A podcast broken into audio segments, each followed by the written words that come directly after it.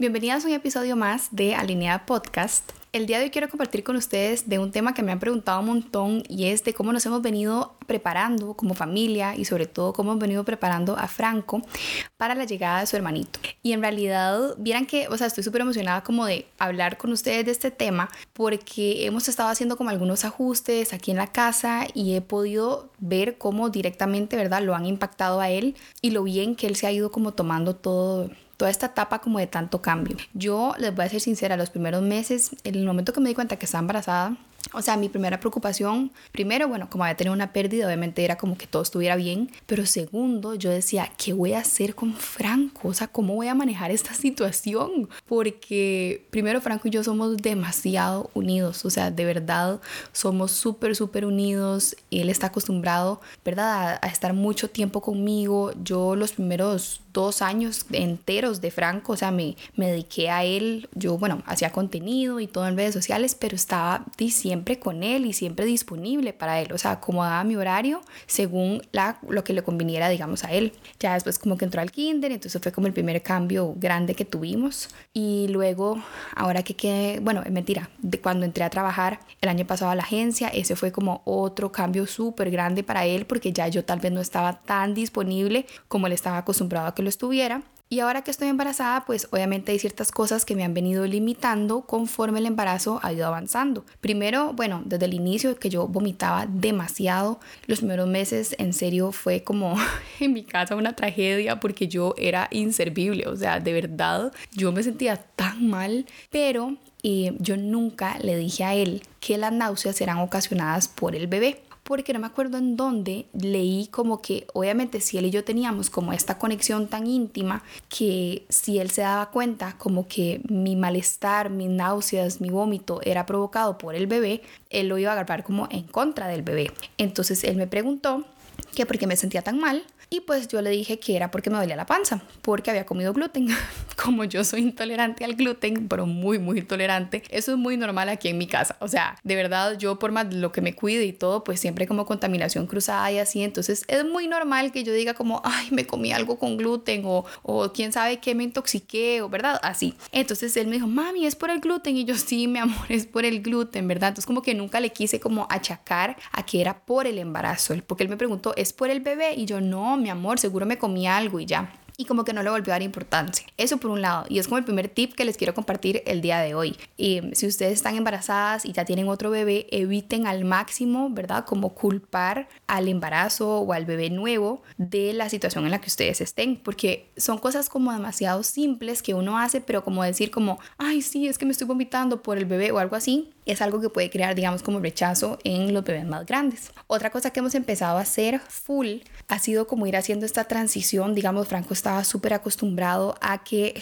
de yo, yo lo hacía todo con él. O sea, mi esposo se va a trabajar súper temprano, entonces, ¿verdad? Yo era la única que lo bañaba, la que lo vestía, la que lo llevaba al kinder, etc. Y poco a poco hemos venido como acomodándonos como familia de manera en que hayan ciertos días en los que mi esposo lo pueda ir a dejar al kinder y comparta como más tiempo con él, porque nos empezó a pasar, pobrecito mi esposo, que yo quedé embarazada, o sea, y Franco nada más decidió que lo odiaba. O sea, nada más le decía, a vos no te quiero, yo a la que quiero es a mami. Y lloraba, obviamente, ¿verdad? Quiero a mi mamá, porque yo le decía como, no sé, tal vez ayúdame y vos dormís hoy. Y él, no, pues no, yo quiero que me duerma mami, yo no te quiero, ¿verdad? Que yo era una tragedia, ustedes no saben. Entonces, bueno, hemos estado siendo como súper intencionales en que mi esposo pueda como compartir más tiempo de calidad con él. Me han hablado que es súper normal, o sea, digamos, porque mi esposo me decía, pero vale, yo, o sea, ¿qué estoy haciendo mal? Y yo, nada, o sea, no es tu culpa. eso es un tema de que él obviamente, pues, está así de apegado a mí porque estoy embarazada, porque sabe que viene un cambio grande. Luego, ¿verdad? Yo le pregunté como a diferentes psicólogos y pregunté en el kinder y todo, como, hey, de ahí no saben, o sea, no sé qué hacer. Y todo el mundo me dijo como, es súper normal, o sea, que lo hagan, es como un instinto animal de ellos, ¿verdad? Como de proteger a su mamá y de nada, o sea, quieren estar súper pegados a uno. Entonces, bueno, hemos venido tratando de que mi esposo pueda como tener estos espacios en los que puede compartir con él, llevándolo al kinder, recogiéndolo, que se bañen de vez en cuando juntos y también para que él no sintiera tanto lo que me está pasando ahorita, digamos que es que ya mi panza obviamente está súper grande y hay ciertas cosas que eh, estoy limitada a hacer. Entonces, por ejemplo, hay tonteritas, pero digamos a mí agacharme a ponerle los zapatos o alzarlo para subir las escaleras o cosas de ese tipo, ¿verdad? Obviamente ya con la y todo, pues me cuesta, o sea, moverle la espalda, moverle la panza. Cuando lo hago, entonces evito al máximo hacerlo. Y como ya es algo que yo le fui como, ¿verdad? Como transicionando para que mi esposo lo hiciera, entonces ya ahora sí, ¿verdad? Lo vemos diferente como, no sé, me dice como, mami, chineame, yo, ¿por qué no le decís a papi que papi es más alto para que puedas ver desde arriba todo? Y él, uy, sí, papi, chineame, ¿verdad? Entonces como que hemos tratado de, de darle, digamos, como vuelta a todo para que él no sienta que es que yo estoy limitada, sino que también que Chiva poder hacer todas estas cosas que haya conmigo, pero poder hacerlas con papá. Otra cosa que hicimos, que de verdad se los quiero recomendar demasiado porque me encantó y me empoderó un montón fue que mi esposo y yo hace algunas semanas llevamos un curso de cómo prepararse para la llegada del hermanito que lo da Sabrina Loría y de verdad me pareció buenísimo. Les voy a dejar el link por acá en la descripción del episodio porque pueden comprar la grabación. Eso fue una clase en vivo que ella dio por Zoom, pero está disponible, digamos, si ustedes quieren comprar la grabación.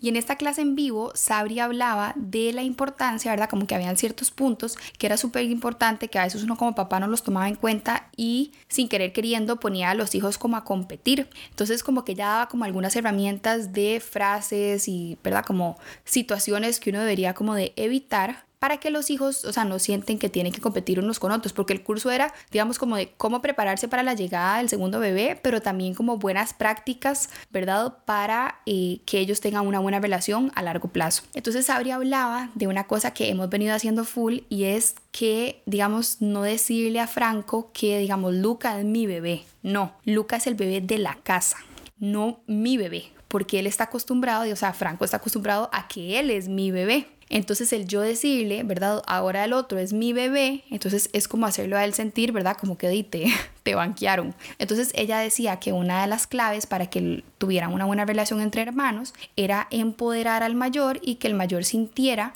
que eh, era el bebé de la casa y entonces que todos juntos iban a cuidar a ese bebé de la casa. Y vieran qué vacilón porque desde que empezamos a hablarle así como este es el bebé de todos, es verdad, yo un día nada más le dije como Franco, vos sabes que Lucas es el bebé de todos, entonces él me dijo como de todos los de la casa y yo sí, mi amor, de todos, entonces también es mi bebé y yo claro, es tu bebé, es el bebé de mami, es el bebé de papi, es el bebé de todos. Entonces me dijo, entonces todos lo tenemos que cuidar y yo sí, mi amor, exactamente, todos tenemos que cuidar, o sea, Franco, de verdad que yo no les puedo explicar lo vivo que es, o sea, y lo rápido como que agarra todo, a mí me impresiona. Entonces cuando yo le dije eso, como que él más bien se sintió como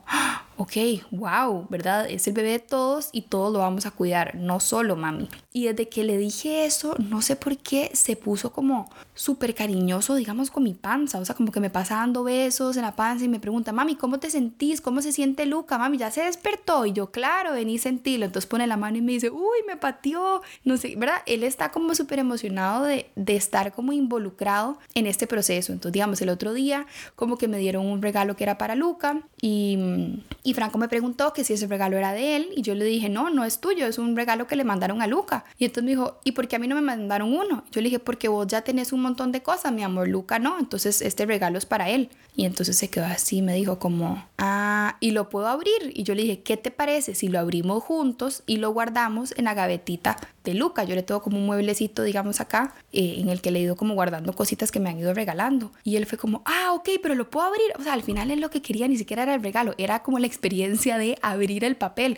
Y yo, claro, abrámoslo juntos y lo guardamos juntos en la gaveta de Luca. Entonces él vino, rompió todo el papel, estaba demasiado emocionado, se fue corriendo y le dijo a mi esposo, papi, mira lo que le regalaron a Luca, porque es que Luca es un bebecito y él no tiene, le dice.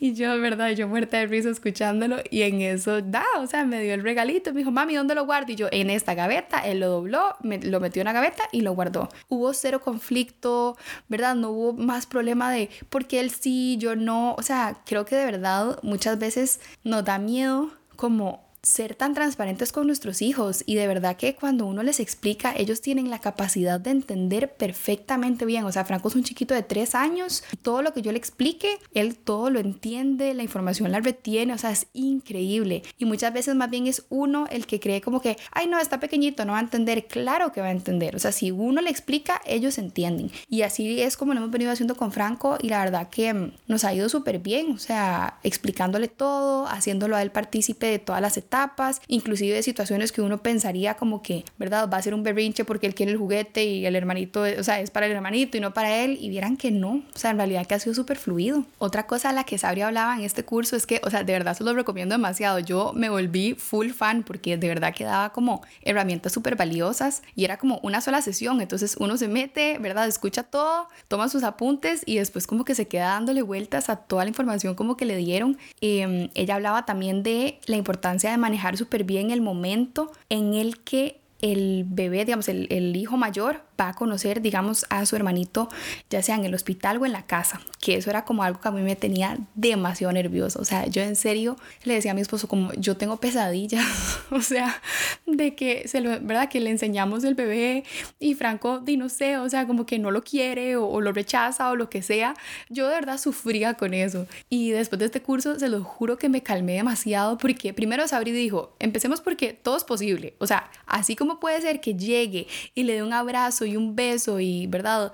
Se emocione, puede ser que llegue y se ponga a llorar, puede ser que llegue y le quiera pegar, o sea, ella dijo como, ¿verdad? Pongamos las expectativas claras, o sea, aquí todo es posible porque el comportamiento de un niño de 2, 3 años es totalmente impredecible. Entonces lo primero que hizo fue como, de verdad, no tengan expectativas de nada. Eh, ustedes nada más sean como los adultos que están ahí, pues, ¿verdad? Liderando la situación, pero déjenlos a ellos simplemente ser.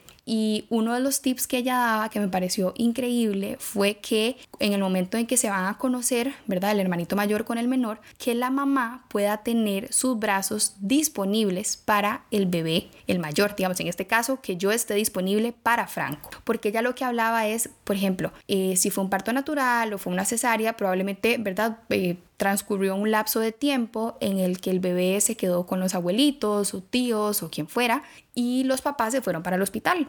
Y después se vuelven a reencontrar. Entonces Abri decía, es súper importante este momento del reencuentro en el que, ¿verdad? Se van a volver a ver y le van a presentar al bebé. Entonces ella decía, si el bebé, digamos, si Franco llega al hospital y yo estoy alzando a Luca, él va a sentir que él me quiso abrazar, ¿verdad? Y fue como un golpe de realidad muy duro de no estoy disponible para vos. Entonces ella decía, eso inmediatamente va a generar en él un montón de frustración y sentimientos que a digamos, una edad tan corta él no va a saber expresar y de alguna otra manera la va a expresar más adelante, con resentimientos, con berrinches, con etcétera, ¿verdad? Entonces lo que ella recomendaba es que, digamos, ya sea que Franco llegue al hospital o que, ¿verdad? Yo llegue, digamos, a la casa con el bebé después del hospital, pero que mis brazos siempre estuvieran disponibles para él. Entonces ya sea que el papá lo alce o que el bebé idealmente, digamos, esté como en la cunita en el hospital, digamos como a la par de la cama, pero en la cuna, no en mis brazos cuando él llegue.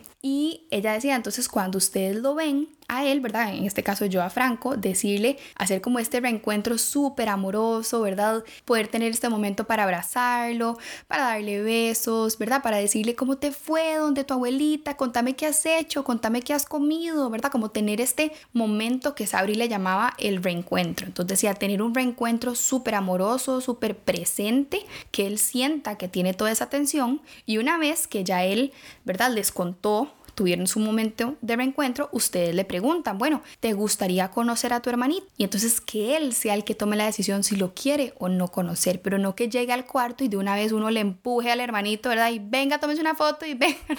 y me daba mucha risa porque Sabri decía todo esto y yo decía típico, digo, uno realmente no sabe, o sea, uno hace lo que puede, pero de fijo más de una, ¿verdad? Ha cometido esos errores no queriendo jamás, pero son cosas que tal vez uno podría evitarlas si está un poquito más informada a mí no se me había ocurrido, digamos, pensar en esto de, que Franco cuando entrara, pues yo no estuviera alzando al bebé, eh, ¿verdad? Y hay como que calcularlo un poquito mejor, porque digo, uno probablemente él va a llegar al hospital, yo le voy a estar dando de comer o lo que sea, pero bueno, hablaba, digamos, como de ciertos tips como esos que me parecieron como súper valiosos y me hicieron a mí sentirme como un poquito más tranquila porque de verdad me estaba generando demasiada ansiedad como pensar en qué iba a pasar con nuestra dinámica una vez que llegara como el siguiente bebé. Y obviamente ahorita no lo tengo, o sea, no crean que lo tengo resuelto, nada más por lo menos se me bajó un toque la ansiedad y entendí que todo puede pasar, o sea, todo puede salir súper bien o todo puede salir súper mal y no pasa nada, o sea, es un momento y ya pero sí son cosas que obviamente pueden marcar,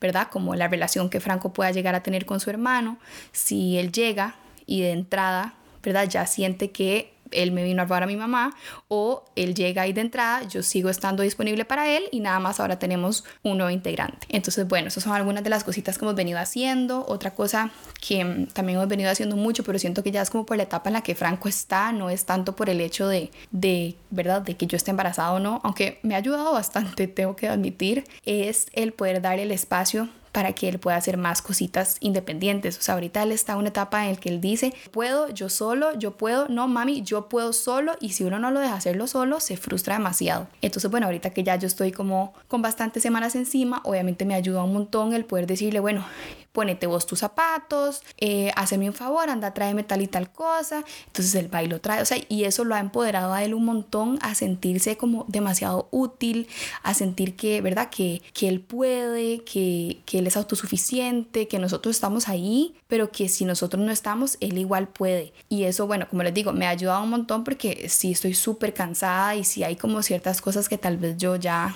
la panza me limita, aunque yo no quiera admitirlo eh, si hay cosas que obviamente ya pues, se me limitan un poco y, y, que él pueda tener esta independencia de hacer sus cositas, la verdad que es algo que nos ha, nos ha beneficiado un montón y también lo ha empoderado a él muchísimo y eso es algo que me encanta, o sea, como que lo ha hecho mucho más responsable. Por ejemplo, si él juega, yo decirle, bueno, mi amor, pero vamos a recoger juntos, ¿verdad? Los carritos los vamos a poner en esta canasta, al principio me decía como, no mami, los vos. Y yo, no, mi amor, vos los sacaste, vos los vas a guardar. Yo te voy a acompañar desde aquí, pero los vas a guardar vos solito. Y él como, ah, ok, es que yo puedo, mami, porque yo soy grande. Y yo, ah, bueno, ok, está bien, guardémoslos juntos.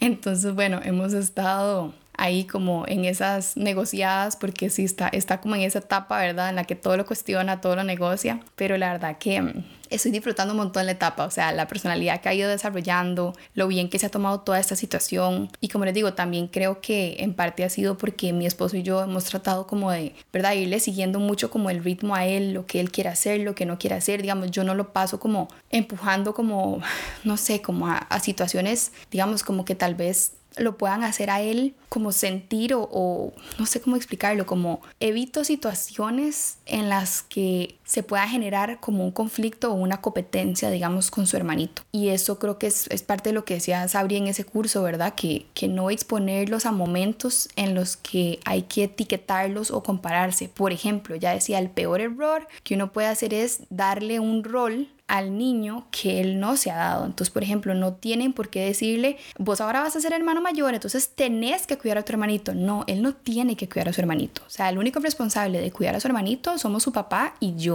Sí, es el bebé de la casa y si él quiere participar, obviamente se le va a dar el espacio para que participe, pero no es la responsabilidad de un niño de tres años asumir el rol de hermano grande y que tenga que hacer cosas que él no quiere hacer, ¿verdad? Entonces creo que es súper importante respetar ese tipo como de de situaciones y límites porque a la larga eso lo único que va a hacer es que haya un roce entre hermanos y obviamente para uno como papá es una situación súper incómoda, súper frustrante, pues el estar viendo, ¿verdad? Como todos estos berrinches y estos roces y problemas y etcétera. Así que, mm, bueno, así es como lo hemos venido manejando. La verdad que estoy muy feliz, estoy muy orgullosa porque siento que todo eh, ha ido transicionando de manera muy suave. Vamos a ver cuando ya el bebé nazca y esté aquí. Me imagino que obviamente es, ya eso será otra historia, pero bueno, me preocuparé por eso después. Ahorita estoy contenta con, con, lo que estamos haciendo y como todo ha ido transcurriendo. Y ya no puedo seguir hablando más.